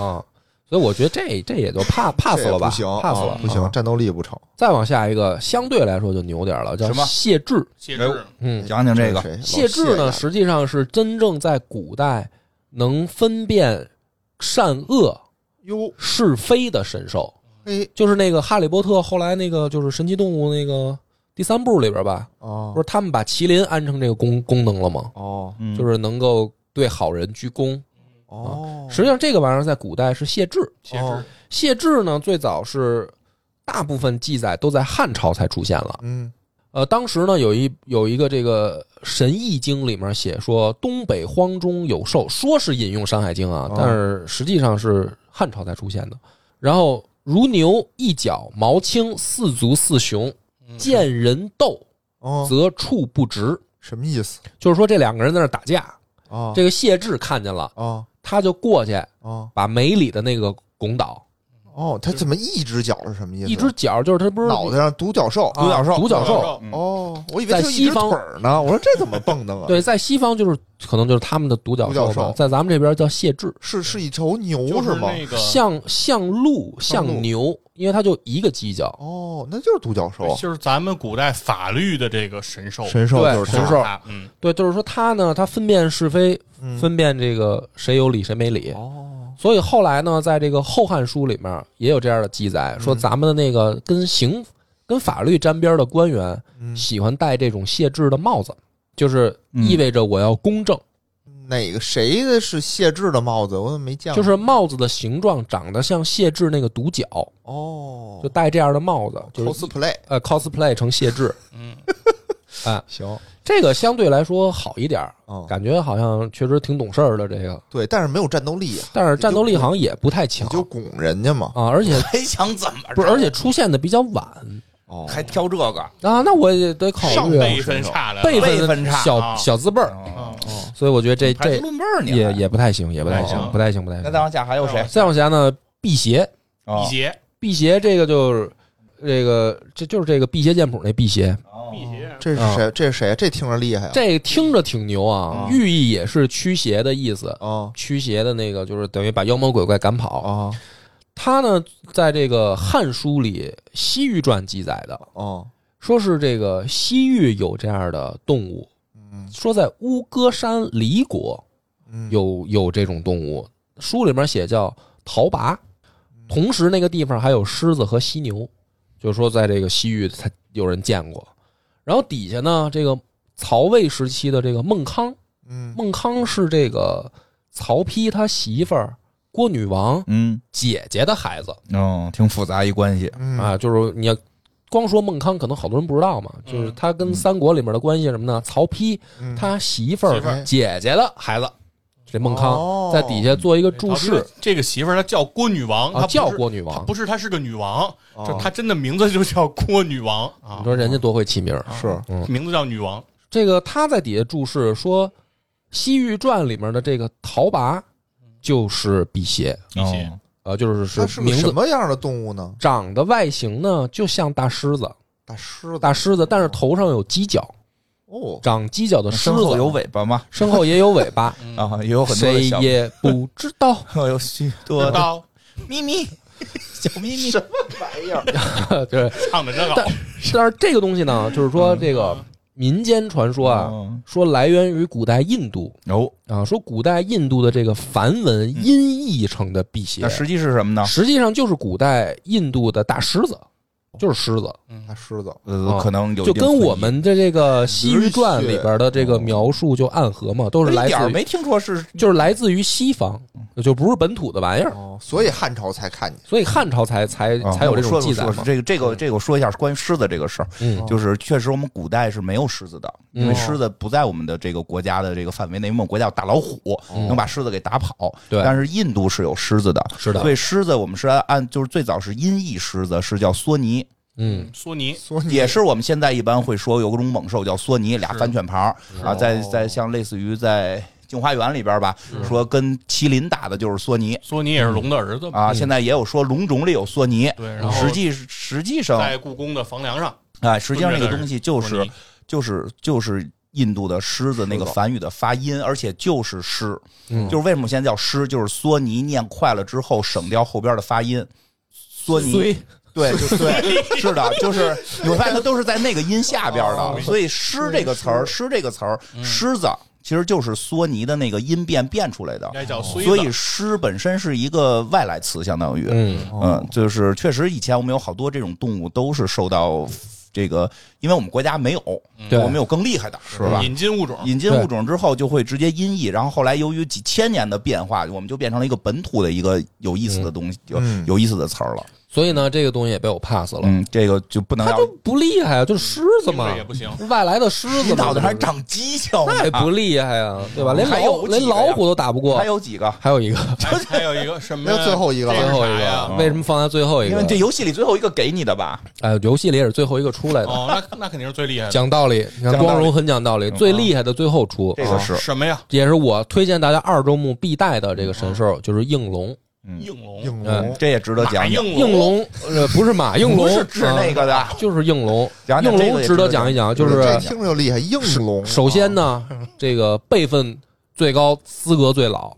在《山海经》里就有记载，是这个大荒北京和大荒东京都说了，曾经和这个皇帝一起作战，嗯打败的蚩尤和夸父，嗯就是这应龙，这么哦，厉害，他在呢。这个《山海经》里是这么记载的，说蚩尤坐兵伐皇帝，皇帝乃令应龙攻之冀州之野，应龙蓄水，蚩尤请风伯雨师纵大风雨，皇帝乃下天女曰拔，雨止遂杀蚩尤。啊，这里面出现了两个皇帝身边的这种就是大牛，一个是应龙，一个就是拔嗯哦啊、拔就是意味着旱灾，啊应龙就意味着这个能蓄水。哟，啊，就是这两个作用是相反的啊哦，但是都在皇帝这边儿对，所以他的记载就特别早。然后呢，打完了这个呃蚩尤以后，应龙就被皇帝派到南方去管事儿，所以所以南方多雨哦，嗯就是因为他在呢，啊，因为有应龙，所以南方多雨哦对有这种说法，啊，应龙别名萧敬腾，所以这个贫《楚辞》这个屈原写《天问》的时候就说说河海应龙，河化河力，就是说咱们这个中国的这个南方的这些水系，这些这个河湖啊，这些河道是应龙的尾巴扫出来的，就是它的尾巴到哪儿地上一扫就出一条河，嗯或嗯者出一条什么。江啊、溪啊什么的，哦就是它的尾巴扫的，所以屈原就是说说应龙啊，你当年怎么画的这些河呢？就是他哦这么一问，嗯，就说明这个玩意儿它它出名有多早， 哦，对吧个？儿个儿大呀，个儿大，个儿大，而且说啊人能降雨，跟个可是对他一扫就能出来河道，那你长江人家是拿尾巴扫扫出来的扫出来的呀你。想对想啊他得个儿多大，能扫出长江你来？嗯没明白，就甭管大小，我扫完了之后变成河，嗯，你是不需要大个儿大不大不大，就是我一指这儿，哎，哦咱们画一下，这就怎么样怎么样了。这你就牛不牛？你说，你说牛不牛？哦画一哦圈圈， 我对就吧？啊刚才就没敢说这句，哦太牛了！我就说，不是我说的就是，你看我给大家折一下，嗯你看《西游记》里面大佬都画圈儿，对对对对，大孙悟佬空大佬画圈儿嘛，孙悟空是最后是你变牛了，就是会画圈了就牛了嘛。嗯对，因为他不是个儿大的原因，他哦是有法力，嗯法力有法力，神神力从这儿啪一扫过，你看就扫过的一厘米宽，嗯这啪一下变一个好几十米宽的河，就有嗯就可就能哦就这水平有。道理，所以这个玩意儿，你看啊，我刚才那个总总结评判标准，啊那战你这战斗你力这个选的没一点毛病都没有，一点毛病没有。这是一水系小精灵嗯啊，水系，这你得水得 了，那皮卡丘不就过去给他电死了？这你得不是，水得了。但是在这个人家不怕电，人能放电呐。不是，但是这个在在游戏里面，五行属土，哎，也也也没关系嘛，无所谓土克水嘛，无所谓，嗯这个这个，但是我说一下这龙，其实有几个比较有意思的现象。嗯一个是说，就是由于它能求雨，是从特别早的时候就有这种传说了，所以嗯，因为其实，在印度还有龙的传说进入中国之后发生一些变化，嗯有什么《天龙八部》这些吧。嗯但是这个龙，其实我们古人会有那个舞龙。嗯，哦求雨，哦为什么舞嗯龙？实际是求雨，求一年风调雨顺。对然后我们在春节的时候会舞龙什么的嘛对，求一年风调雨顺是跟其实是舞的应该是应龙，对，哦舞的应该是那就是显微镜下的大明那电视剧里拍的就是那个舞那个龙，对，其实这应该个舞的应该就是这个龙，应该是那不咱平时那个不是因为应过龙节它的那个是那是跟龙有区别，哦就对是应龙是带翅膀的，但是我们现在的舞龙不带翅膀了啊，哦就是说是有一些文化的变化，但是这个文化是从这儿来的。是然后再有一个就是很重要的，一般在现在的网络流行小说里边，嗯应龙被会说成是《山海经》里边的几个。主要最强的龙之一吧，嗯因为还有一个叫烛龙的，他们老在争谁大谁谁谁厉害这种。对，啊，因为这个应龙的这个现在在大家喜爱程度，就是说，呃虽然可能有很多人没听说过，但是在喜欢这个文化圈里边的人是把它推到了一个正义方很高的一个水平。哦嗯啊，然后呢，这个就是说比普通的什么敖丙啊、什么敖敖丙啊，还有那天你玩那个， 嗯，那天我们出去玩，他扮演一龙王爷，就是 就是都要强。他的一个最大的特点是有翅膀，嗯所以这个是好多人会上来说说我们中西方的龙区别就是什么？就外国龙有翅膀，我们龙没翅膀。其实不是，中国龙古代有翅膀，哦就是应龙，这是最强的。哦是这个龙后来慢慢演化出了好多的那个不带翅膀龙，那水平没到。那龙王爷是就是也是这个，其实龙王爷。爷的那个文化好像是受到一些印度文化的影响，就是龙的地位比较低了。是啊，不高嘛，就不高嘛对吧啊但是你看，其实我们龙的文化其实很很很奇怪。我们在神话故事里边，龙就是垃圾，对啊你拜龙王爷没用啊，对吧而且龙王爷下雨得听玉帝的对啊呀、而且那个玉帝请他上去吃饭的时候，还吃什么这个龙肝凤对髓，所以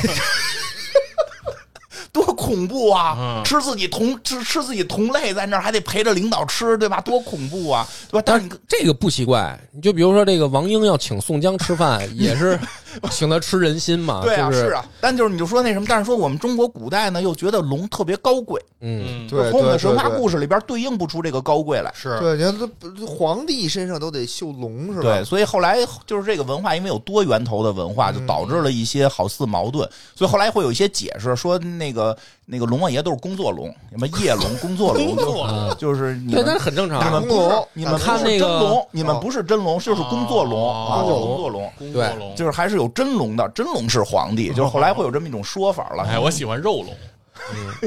就幼儿园老吃吧，嗯这个我在游戏里也测试了，啊，啊测试了你们二叫周懒目，龙二周目带应龙，应龙的一个技厉害能吗是非常厉害，它厉害在哪儿啊？因为二周目会整放闪电吧？不是，它不是光啊闪电的问题，就是一在游戏里面，它的技能是只要它的那个那个能量槽满了，嗯你被打死你就原地复活。哦，那厉害！二周目这个厉害啊特关键，因为二周目的 BOSS 整体加强，哦就是它的整体数你值复都活会了，拉他高。啊血还是多少？被给打它还掉是多少就是多少，而且你再再起来以后，你还可以再接着攒能量槽，你还再啊能攒，再复活，对你再攒满了，你还能复活。哦，那你就跟他玩游击了。对，所以就是跟他打的时候，你不会被直接干躺，就是你带其他神兽，就是被打死就直接干躺了。但是你带着应龙，你就能再站起哎，来。对，刚因为刚才讲那几个身里边还有青龙的嘛，哦青龙就感觉是我们的传统的那个常见龙哦啊，，工作龙，对啊，工工作龙，嗯，这就是厉害，这就这 就是最带厉害翅的。膀上带厉大厉害龙，所以这回我龙的祖宗啊差，不多这意思吧。我这回的分析绝对靠谱。我二周目自己试了嗯，就是带应龙最能打。这确实是他选的，这确实是我们古代好神兽里边比较厉害的了。嗯那因为我说的还有一些什么烛龙，好像现在给划到坏的里边了。烛龙我觉得啊，更像一种自然现象。嗯啊，就对，烛龙龙它嗯它那眼睛一睁一闭的，就天天就一会儿亮一会儿暗，对，哦一喘气儿这边就春夏秋冬就变。嘿，嗯啊，就就我觉得更像自然现象，不像一个生物 了。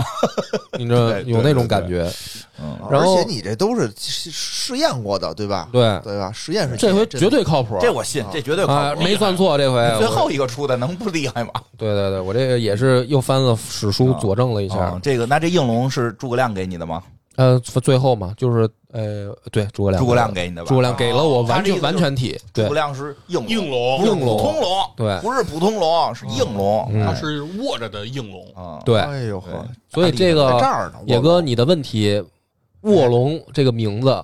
葛亮跟哪儿呢？这跟哪儿最后才出来合着没有，不是第一步就一上来就一出上来就出来了，一上来就但是是跟他没告诉你，对但是他对吧你不知道他是诸葛他亮没，说哦哦，哦，对，哦所以其实那个咱们挺有讲意思讲第一部的时候，我说我说啊我就知道应该蒙眼少年就是诸葛亮，哦但是我这不就剧透了吗？哦哦对，但是这事剧不剧透，我觉得也也，没有好多人问呢，好多人问是吗呢？？对啊，我就不知道嘛。好多人问，因为他一上来啊，那个他不是每每到一个嗯地图都是先出那个对你所在地的名字吗？嗯，第一关一上来就是在徐州琅琊就国是，诸葛亮老家，那就是诸葛亮老家。哦诸葛亮后来跑到，他说我们这村儿被人烧了什么的，对对对，但是当时没想到，老觉得他应该在卧龙岗呢，对啊忘呀算时间了，他那会儿还还没去呢，哎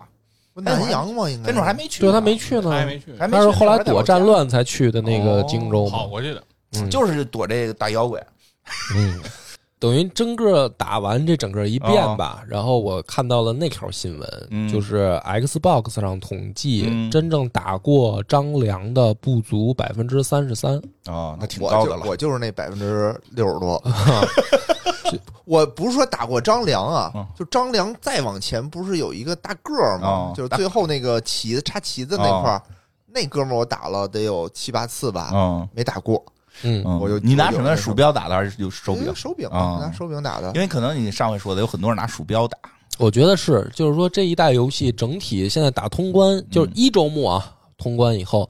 我的感觉是。网上的确出现了很多人说变简单的声音，啊但是同时我看到这条新闻嘛，就是百分之三十三的人我也玩了可能第一玩了关都没就过，是后来放弃了后。来上次你讲完，我也去往后续体验了一下，嗯，习惯了它的那个操作，确实不太难。是，嗯所以我觉得呢，这一代游戏是我觉得往就是往前又走了一步。嗯，我觉得光荣其实有的人往负面说，说他呃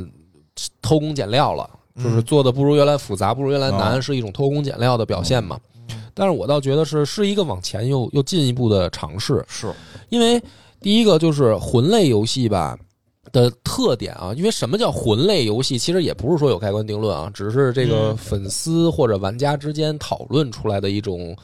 状态或者一种感觉叫魂类。魂类其实伴随着一些特点，第一个，它的故事晦涩难懂。就是它没有一个特清晰的给你讲故事的一个过程，都是可能从只言片语告诉你一个故事。就咱们从玩魂系列到只狼，嗯到《艾尔登法环》都是这样的，对吧？是就是说它的故事其实并不并不完全，但是这个其实是挡掉很多人的一个门槛儿，嗯，因为很多人玩游戏也是需要一个完整的故事的，是是，然后没有更多的心情去说我自己脑脑补还原一个故事，嗯，对吧？所以我觉得呢，卧龙这一代呢，故事很清晰，嗯就是你也不用去猜，你也不用去想，就是告诉你一个三三国的故事，嗯啊，很清晰的故事。然后第二个魂类的难度就是它的操作门槛儿其实是呃挺高的，上手虽然简单，嗯但是真的想玩到最后特别难，嗯因为它的这个看似简单，其实它怎么说呢？对操作的要求是比较高的。那但是这一次卧龙呢，其实大家普遍的感觉就是，你真的了解了化解系统以后，嗯你是可以从头打到尾的。因为你比如说像在玩之前有的这个魂类的游戏，比如说《艾尔登法环》也好啊，或者说玩其他的啊，就比如说《只狼》啊，我有的时候怀疑说我这个打法是不是走进了一个错误的哦方式里，就是也许你换一个打法，嗯可能这个 boss 马上就过了。比如说你上某一种属性的攻击，嗯或者你换一个武器，或者你是用某一种法术，它就过了，对吧？嗯，在卧龙里面我没有这个疑惑，就只是能有一套道。对，我就特别笃定的说，肯定是化啊对解，就这一套玩法，就这一套一套。所以它在某种意某种意义上讲，确实是降低了难度的。嗯，但是这样的话，我倒也觉得是说，可能能够吸引更多的人，就是坚持下去，嗯因为你有道理你你不用怀疑说我是不是错了，就我我我玩儿肯定没错，就是这么打，只是我手笨。是，那你再练两局，它就过了。这不就好多人不乐意就不乐意在这儿吗？嗯就是说你只需要框汉室，但是人家不框玩家了。嗯啊、对啊，因为因为只狼的时候，其实有的时候确实是我在想，是不是我换一个方式打，嗯就是甚至是我的攻击方式是不是就钻牛角尖儿了？而然只狼这个我就是卧龙这点就好，我觉得挺好的，就是我不用比较简单，比较就是那简个单的理思路比较简单，思路比较简单，不是说难度简单，嗯啊思路比较简单，对确实是对操这一作就招是磨练就行了。对，不用去琢磨那么复杂的这个怎么怎么调啊什么的这种嗯玩法，嗯就改给数值，能改的就是数值。就是以前的魂系确实有点儿啊，就有点儿坑坑人那种感觉，坑阴你啊什么的。但是我玩我你一觉得下都这都有各有各的好玩吧，因为我觉得《艾尔登法环》也挺好玩但的。是能是好游戏，肯定没啊那个跑很了，很很好玩，就在于我可以这么干，嗯我可以那么干，我还可以跳过这些 BOSS，嗯就是我还可以做好多别的事儿。这个因为这个卧龙就等于是逼着你啊，一条道儿走到黑了一条道儿走到黑，嗯嗯，对吧？那个也没有大地图探索，就是分分分支任务，然嗯后玩战战法只有一个，就是化解，你就练吧，哦嗯对吧？主要是我们看看后头还要出什么大妖怪，看看剧情，对吧嗯？这就各有各的这个兴趣点。所以我觉得还有一个就是，它其实讲讲的整个的这个